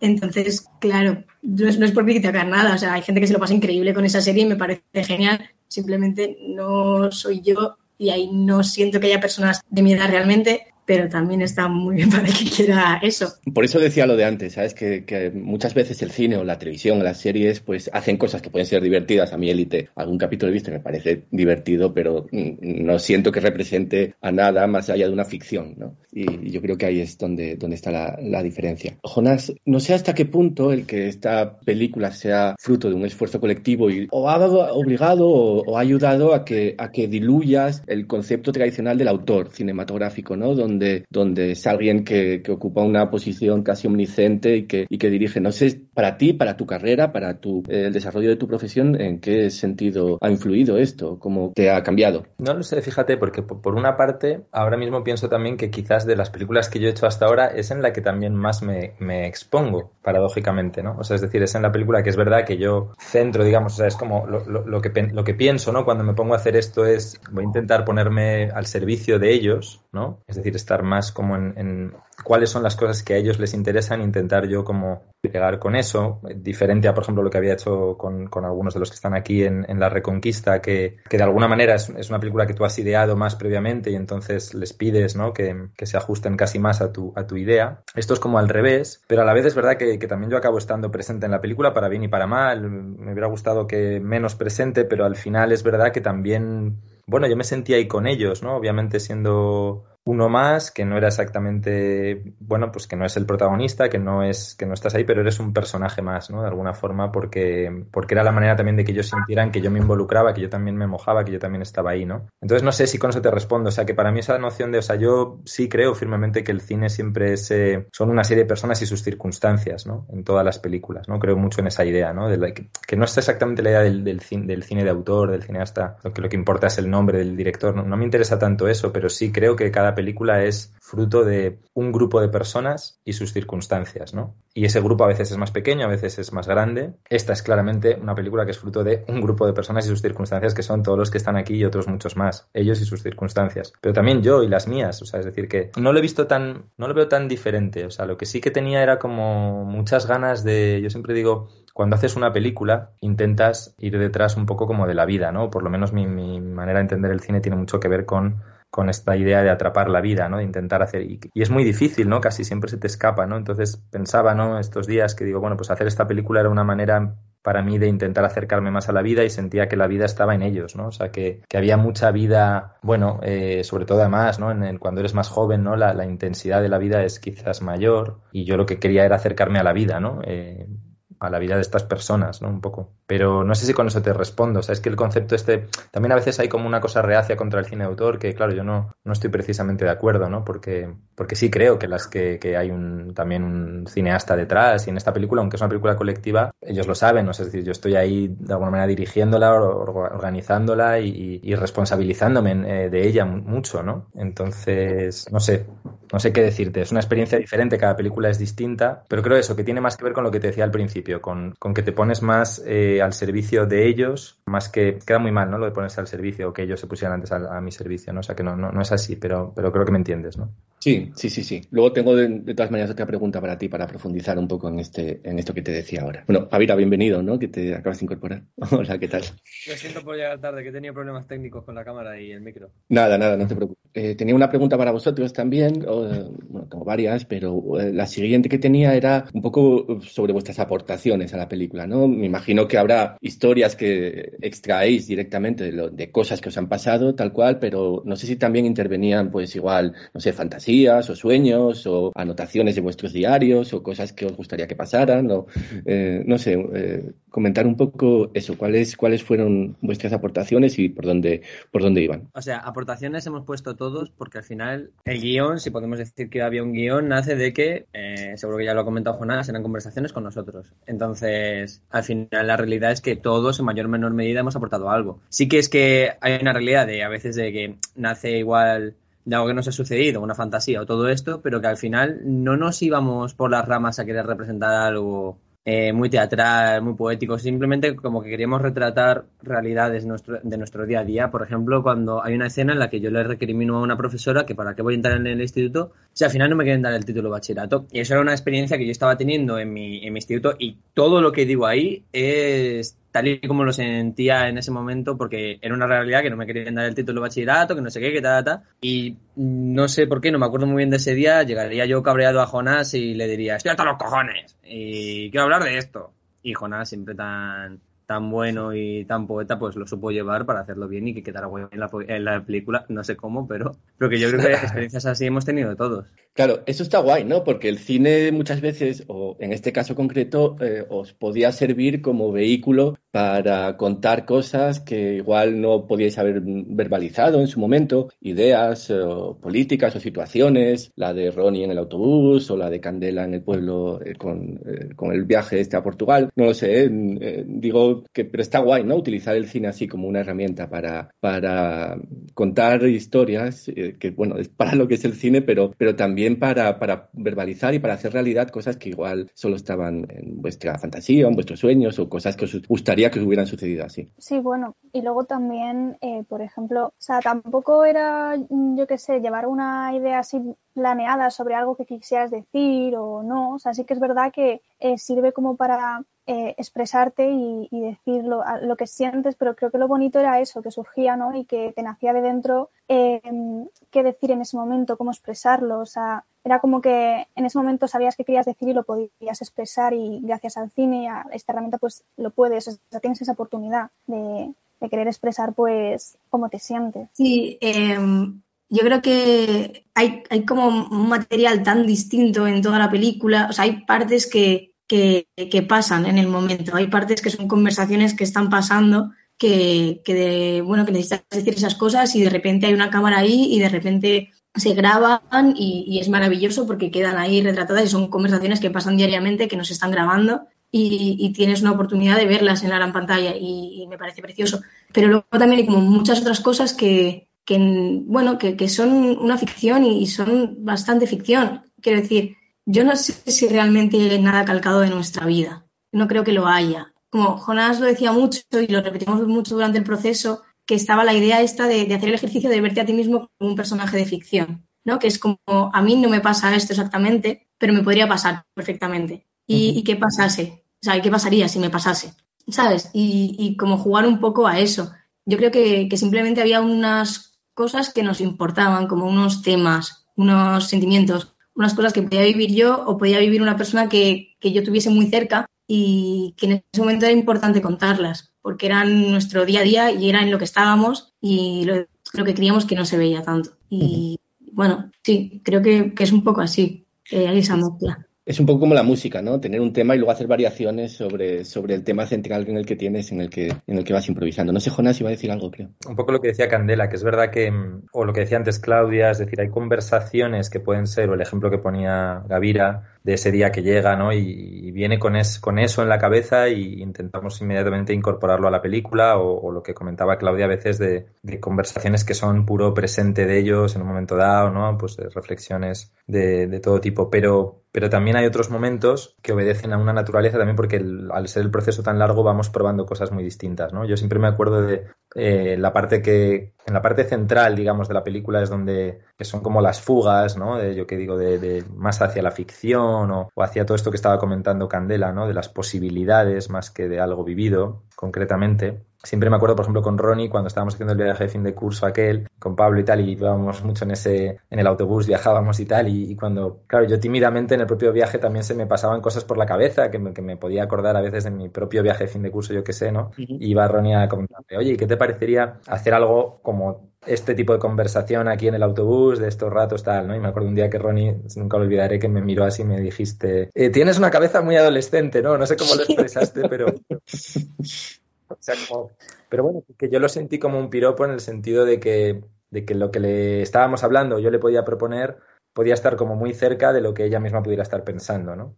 Y, y a partir de ahí, de pronto, pues armamos una pequeña escena, ¿no? En, en, en, en ese autobús y tal, ¿no? O sea, y con Candela antes lo que ha contado en ese viaje a su pueblo, pues es un poco parecido, ¿no? O sea, es decir, que ahí estamos jugando, pasárnoslo bien, ¿no? Con esta idea del quien lo impide, de venga, ¿y por qué no esto? ¿Y por qué no lo otro? ¿Y por qué no más? ¿Y por qué no tal? ¿no? O sea, hay, hay momentos muy de, de estirar la situación, la posibilidad por el puro placer de hacerlo, que es muy diferente a cuando estamos haciendo un registro, yo que sé, una manifestación, ¿no? De un debate, ¿no? En, clase, ¿no? Sí, yo creo que ahí lo que mencionas en, en, una entrevista que te leí sobre la imperfección de la película, que yo coincido bastante con, esa idea y que es lo bonito, ¿no? Que a veces la, verdad surge de esa imperfección, ¿no? De, que, de cuando algo no está perfectamente detallado, guionizado previamente hasta el último, sino que surge como tal y yo creo que es una de las partes importantes de la película. Eh, eh, en ese sentido, también, también te quería eh, preguntar, Jonás, ¿cuál fue tu idea, o sea, tu acercamiento al, al, al tener que trabajar o al, o al, querer trabajar con chicos y chicas de una generación pues más pequeña, ¿no? Que, que, la tuya. O sea,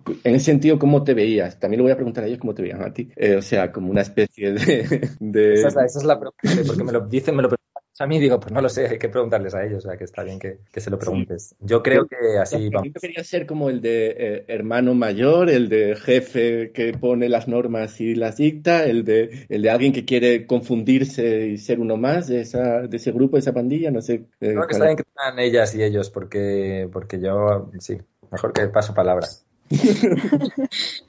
bueno, los que no me contestan, si entra la anterior pregunta. Eh, bueno, pues Jonas es, es, nuestro amigo. O sea, sí es verdad que al principio no es, es un poco extraño. Porque claro, yo le conocí en, en, mi, en mi instituto, no sé qué, me dijo, te voy a hacer un par de preguntas y va surgiendo la conversación. Y claro, a raíz de que he ido, le he ido viendo, hemos estado rodando y todo, se ha convertido como mi amigo y si estoy mal le llamo. Y si necesito cualquier cosa es como, Jonas, por favor, ayúdame. Yo, Gracias, Marta. yo creo que desde el primer momento como que se integra muy bien con nosotros. Jonas tiene como esa habilidad, ¿no? De que te inspira mucha confianza y mucho respeto y mucha admiración. Entonces al final acaba siendo como si fuese tu amigo que te propone una idea y te dice, oye, vamos a hacer esto, vamos para allá, vamos... Eh, o te saca un tema, o sea, como que puedes hablar con él de cualquier cosa porque sabes que, que, que, que, puede hablar de ello y que se puede hablar tranquilamente.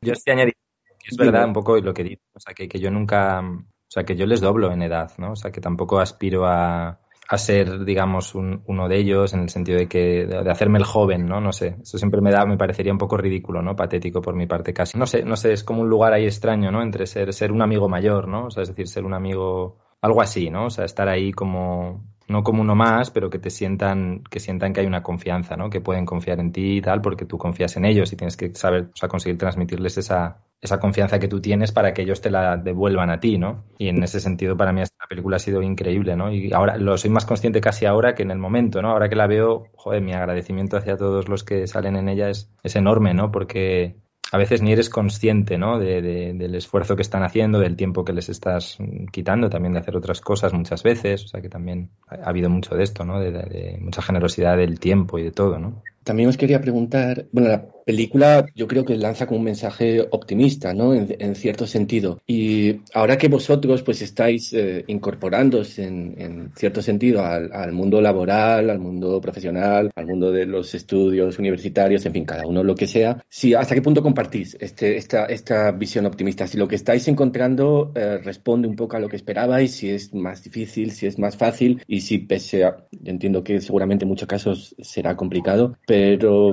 hasta qué punto mantenéis eh, eh, la esperanza ¿no? de, poder cambiar las cosas o de, o de poder bueno, adaptaros o, hacer que, la sociedad se adapte a lo, que, a lo que vosotros esperáis de ella. Creo que, o sea, más que mensaje optimista, es un mensaje motivador. Es decir, de quien lo impide, nadie lo impide. Es como de ir superándote tú poco a poco. Y obviamente todo el mundo que por lo menos a mí me rodea es complicado, porque es complicado y yo todavía no me he metido en tema laboral, o sea que de ahí no te puedo hablar. Pero creo que por una parte sí que nos espera, yo por lo menos sí que me esperaba más o menos lo que, lo que me está sucediendo. ¿Que quiero que cambie? Sí. ¿Que voy a intentar hacer lo posible para que cambie? También. Pero es como dice Candela en, en una parte de la película, es ir cogiendo a grupos pequeños, ir a revolucionarnos. Yo sí creo que hay algo de optimismo en la película, eh, mucho optimismo en la película. Yo creo que en general es porque nosotros, como las personas que, hemos estado mucho tiempo viviendo la película, creo que en general somos gente optimista y esto es así. Como creo que somos un grupo de gente que, bueno, que tenemos una fuerza y ahí está. No sé si eso es bueno, malo, eh, pero creo que, por eso está teñida de, ese optimismo. Y, y sí que es verdad que yo cuando veo la peli, la candela de, de 15 años tiene una fuerza mucho más inconsciente, ¿no? Yo veo inconsciencia, no veo otra cosa, veo, bueno, sí veo, veo una persona que, veo una persona un poco ilusa, realmente, y, pero me gusta verla, o sea, creo que, que, eso fue hace cinco años, hace cinco años, cuando empezamos a grabar, creo que sabíamos lo que se nos venía con 20 creo que llevaban un montón de tiempo diciéndonos lo que se nos venía con 20, eh, no que iba a haber una pandemia mundial, pero que en general las cosas muy bien no iban a estar y estábamos preparados, tenemos 20 años, las cosas no están bien, pero creo que no ha sido ninguna sorpresa. Yo, hay una cosa como que digo mucho que es que tú, o como yo lo siento, es que tú tienes la responsabilidad de luchar por ti y por el resto hasta que, no, hasta que tengas fuerzas. Y cuando dejes de tenerlas, la siguiente generación vendrá y te relevará y creo que ahora estamos en el momento de todavía tenerlas, ¿no? Y entonces, claro que ese optimismo está, pero porque todavía somos muy jóvenes sería absurdo como rendirse ya, no lo sé.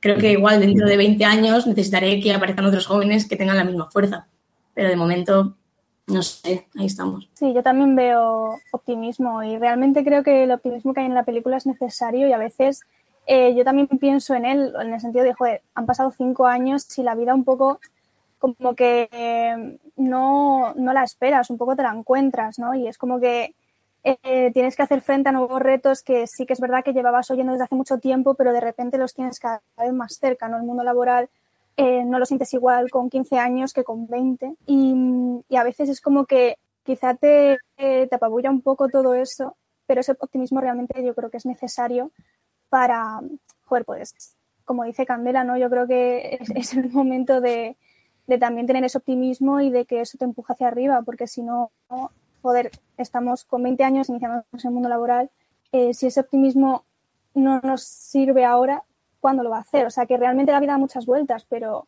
em, ese optimismo, aunque no sea quizá el mismo que, con 15 años, ¿no? porque la vida cambia, quizás otro tipo de optimismo, otra, un optimismo enfocado ya a tus nuevas vivencias, pero que sí que sigue estando ahí, que yo creo que es la base ¿no? de, del poder seguir enfrentándote a la vida de, la mejor manera posible. También está presente la esperanza que tú decías, ¿no? Como el, el saber que, mm, y esa, como esa energía y esa esperanza de decir, bueno, que nos den palo tras palo tras palo, que queremos que las cosas cambien y que vayan a mejor, pero ahora que ya ha pasado el tiempo, pues sabemos que, o sea, yo creo que seguimos teniendo esa esperanza, pero siendo más conscientes de que va a llevar su tiempo y de que mm, pues hay que lucharlo e ir poco a poco. Jonas, también eh, te quería preguntar, ¿qué encaje crees que tiene una película como, como Quién lo impide en el, en el paisaje ¿no? comercial, industrial del cine español en la actualidad? Y si crees que estamos hasta cierto punto demasiado obsesionados quizás ¿no? por, por, por lo que son los resultados puramente mercantilistas de, de, mm, los productos como, como las películas en este caso, y que claro, eh, en el caso de Quién lo impide es especialmente llamativo pues porque es una película que tiene una duración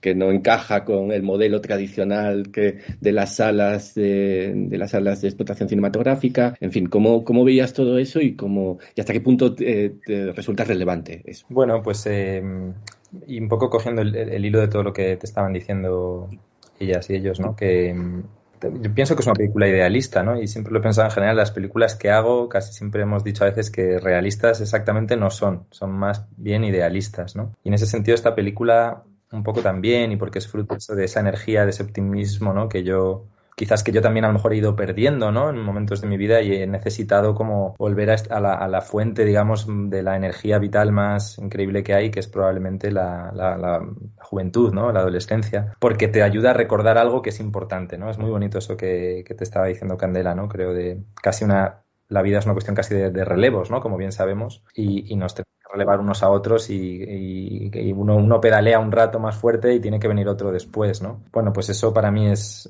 me parece que está muy, muy bonito, ¿no? Dicho así, y, y para mí ya con eso, con esa energía que se percibe en la película y que sirva como como, como, un pequeño chute de eso, de adrenalina, de energía para, para, ciertos espectadores, incluso para nosotros mismos, los que la hemos hecho. Creo que es una película que nos ha estimulado y ahora haberla acabado, verla terminada, creo que están de acuerdo los que están aquí, ¿no? O sea, como que nos ha, joder, nos ha cargado de energía. Me encantaba ayer que hablaba con, con Candela, con Gavira también, ¿no? Que me estabais contando que, que, estabais un poco como haciendo muchas cosas, como, pues para mí eso es lo importante, ¿no? Y que la película pueda tener, haya podido tener algo que ver con que de pronto nuestras vidas, por un momento, como que nos, nos venimos arriba, ¿no? Por decirlo de una manera, una expresión. Creo que, creo que eso es muy importante. Ya con eso estoy feliz, por responder a lo que me decías de la vida comercial del, de la película, ¿no? O sea, soy consciente de que va contra, totalmente contra todo. O sea, la película en su formato y en cómo ha sido hecha. Y es que está, está hecha desde otro lugar y, sin, esa, sin ese cálculo comercial, o sea, carece de, de cálculo comercial la película. Y, y creo que, que, además es que no tenemos que competir en eso, ¿no? O sea, sé que esto es difícil luego de verdad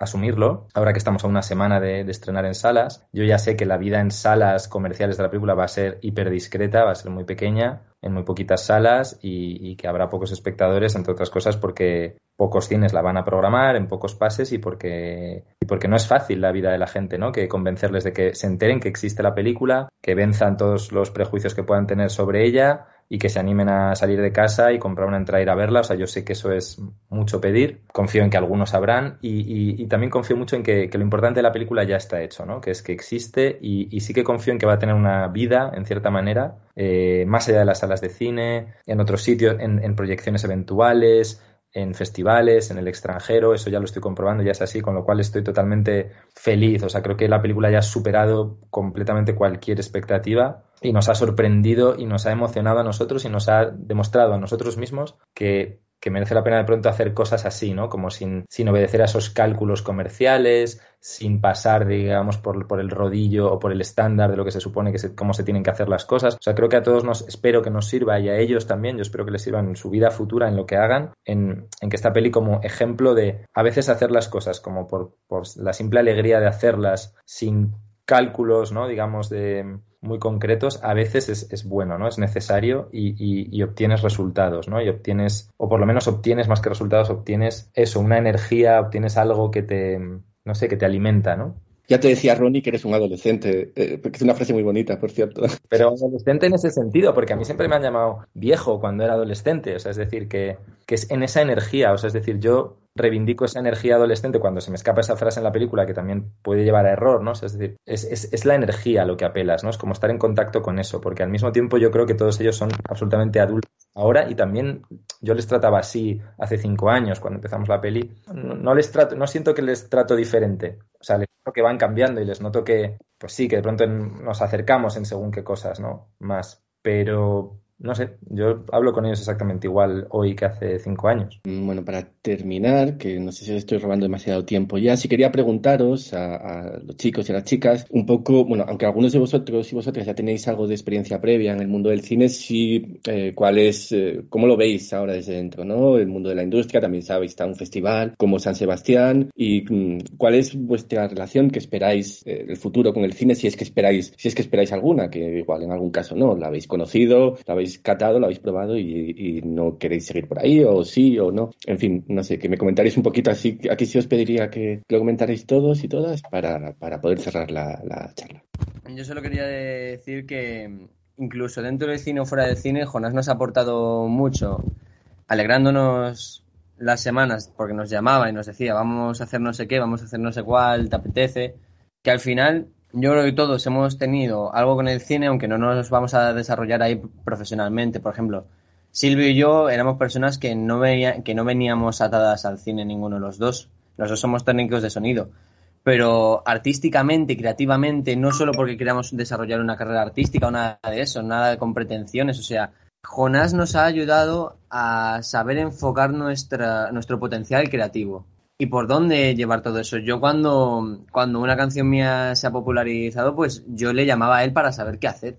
Y él me ha sabido indicar perfectamente cómo, coño, tíralo por aquí, no hagas esto, eh, que al final él, él era el que me ponía los pies en el suelo. O sea que también dentro y fuera del cine, Jonás nos ha aportado mucho, pero no te imaginas cuánto creativamente y, en a nuestra vida, y a nuestro día a día. En, en tu caso, para, para eh, ¿cómo se dice, no? Para, para hundirte la carrera, ¿no? O sea, como para llevarte del éxito.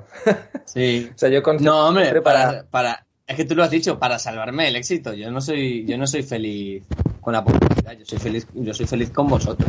Pablo, en cambio, tú sí que estás ahí más con el cine, ¿no? Yo sí, eh, yo ahora estudio cine y sí, yo creo que en parte estudio cine gracias a, a quien lo impide, porque mm, ya, o sea, realmente yo hice, por ejemplo, el casting de la Reconquista porque quería saber cómo era un rodaje, porque sentía esa curiosidad. Y, yo nunca he querido ser actor ni, ni estar delante de una cámara, pero al final, por casualidades de la vida, acabé ahí y, y pues fue ahí la experiencia curiosa y de, a raíz de eso empezó quien lo impide.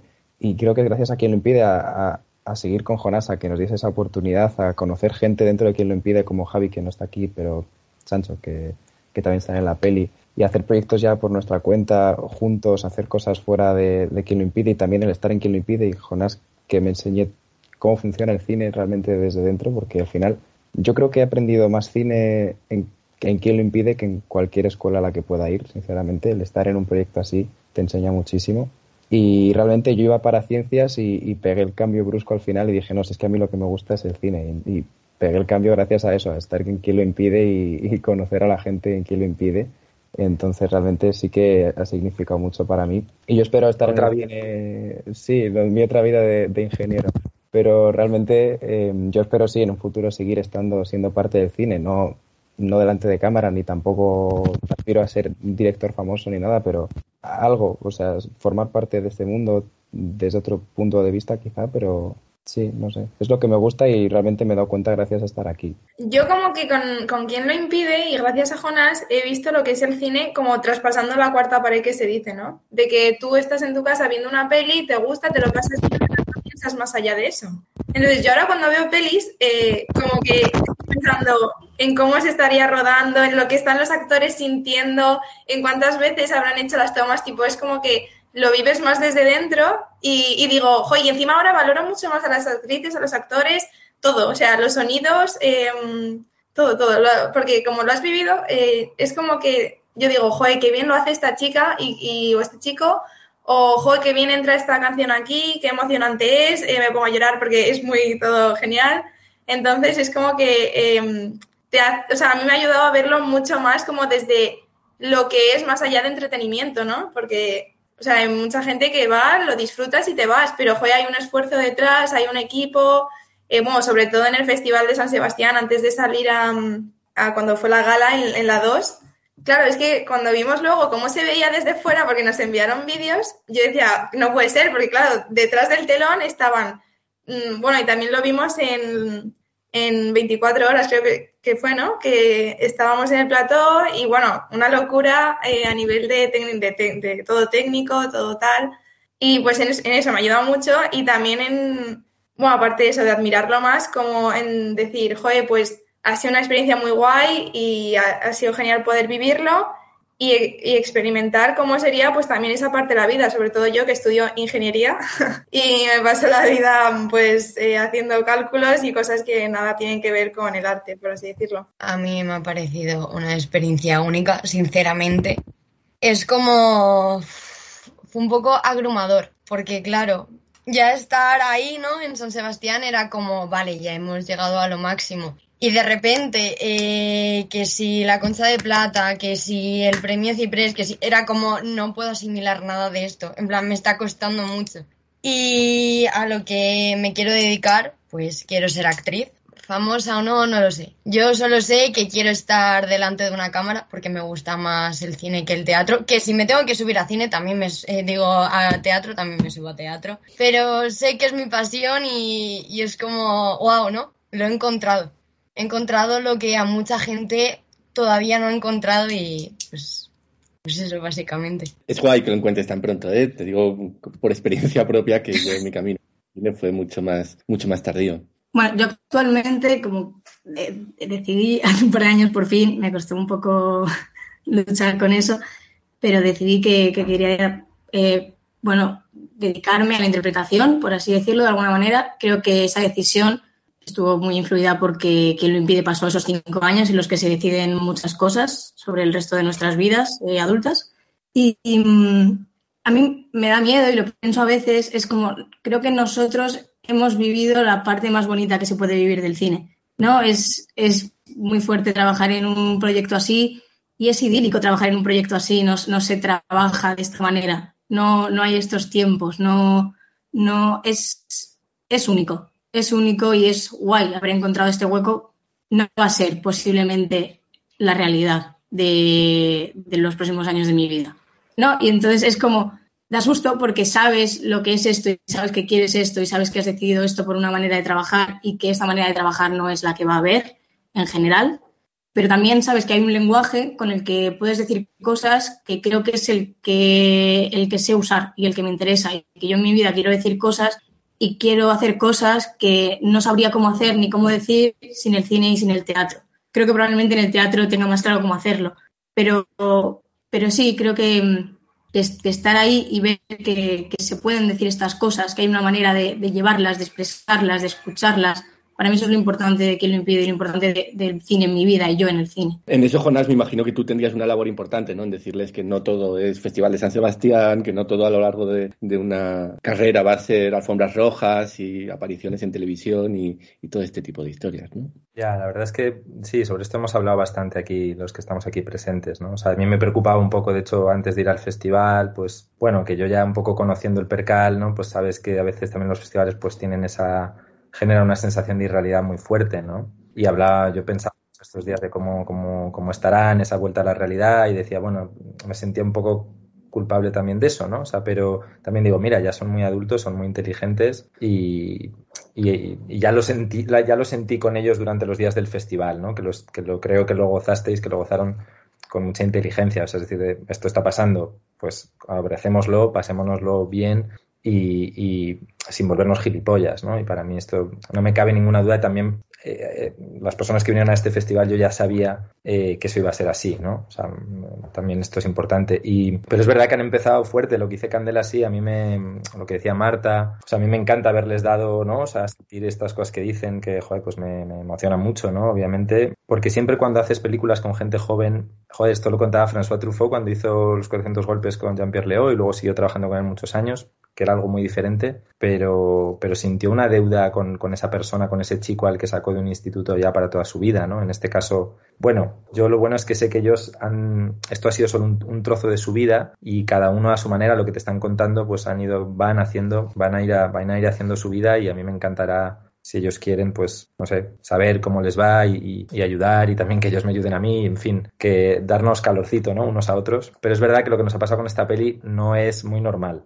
esto, es, esto, espero que todo el mundo lo, lo, entienda y creo que lo entienden, ¿no? O sea, que no es muy normal en, en ningún sentido, ¿no? O sea, es decir, eh, no es lo habitual en cómo se ha hecho, pero mucho menos aún que de pronto la peli se haya colocado ahí. Todo lo que pasó en San Sebastián es, bueno, es muy bonito, pero es difícil que pase. Hemos tenido suerte y yo también, o sea, la he tenido con ellos y gracias a ellos, ¿no? Eh, es decir, que también lo que se ha premiado en San Sebastián en parte es, es, es a ellos, ¿no? O sea, también es lo que ellos han, han sabido y querido y encontrado representar y, yo he tenido la suerte de que de encontrarles, ¿no? Y bueno, es curioso, ¿no? Hemos hablado mucho, Gavira lo decía antes también, de la cuestión del éxito, la cuestión de lo que decía antes Marta, ¿no? Seré actriz, seré más conocida o menos. Bueno, siempre hay ese miedo y desde luego son profesiones, las de la creación, las de lo artístico, que, joder, si es que me pasa a mí y todos mis amigos que también se dedican a esto, muchos de ellos, y bueno, es una profesión muy, muy bella, pero también muy incierta y a veces muy, muy cabrona.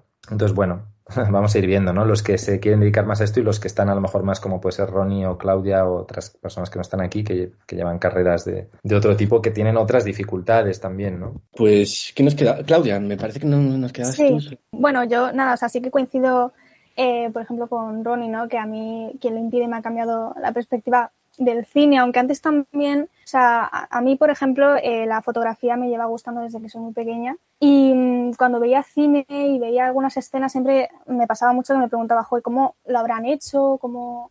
Y cuando veía el cómo se hizo, ¿no? Eso siempre como que me ha intrigado y de repente estar dentro de eso que tanto me había intrigado, ¿no? Y, y, y ver, no eh, después cómo se hizo, sino estar viviendo, o sea, estar haciéndolo es como un cambio muy, joder, muy impresionante y que realmente me ha encantado y me ha cambiado mucho la perspectiva en ese sentido. También, yo que sé, de pequeña, cuando iba al cine y veía los créditos ¿no? al final de la película, yo, o sea, como que veía hay mucha letra, digo, bueno, esto, ¿qué, ¿qué, es todo esto, no? Y luego sí que es verdad que digo, joder, es que el trabajo que hay detrás es, es impresionante y, y, como que me parece muy bonito el haber valorado eso. O sea, sí que es verdad que yo ahora, por ejemplo, estoy estudiando sociología y no tiene nada que ver con el cine.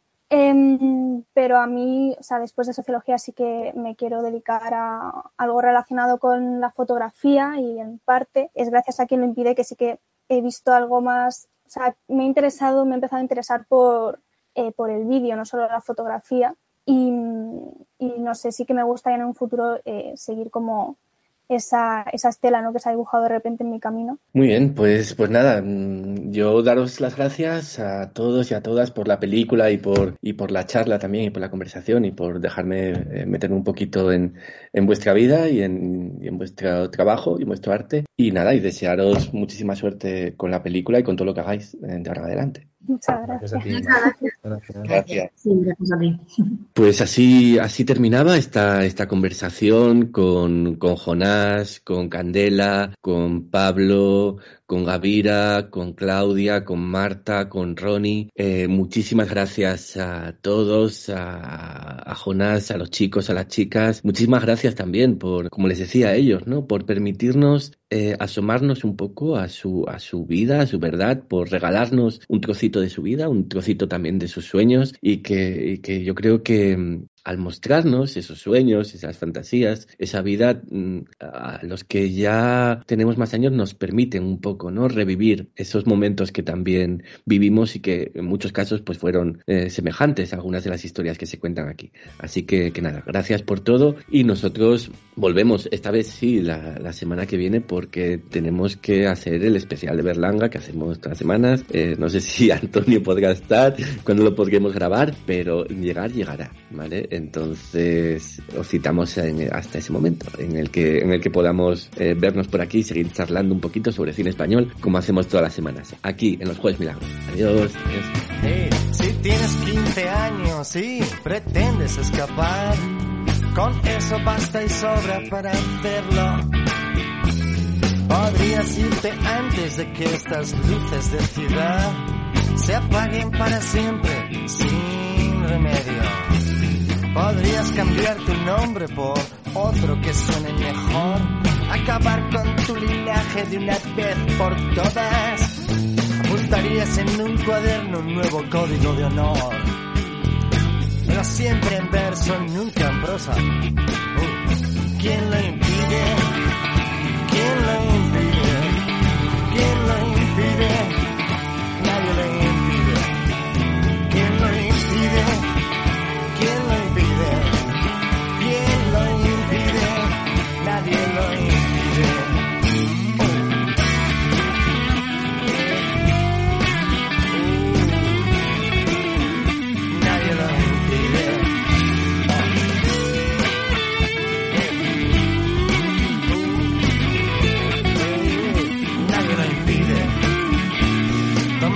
El camino que corre lejos del arcén, el que toman aquellos que no se arrepienten.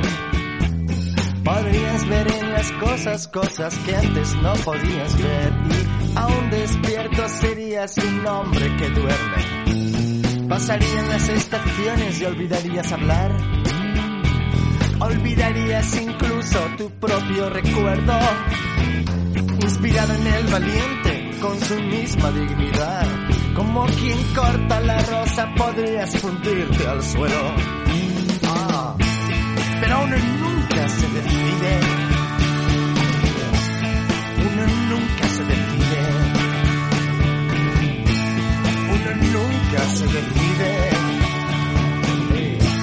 Un hombre nunca se decide. Sin embargo, ¿quién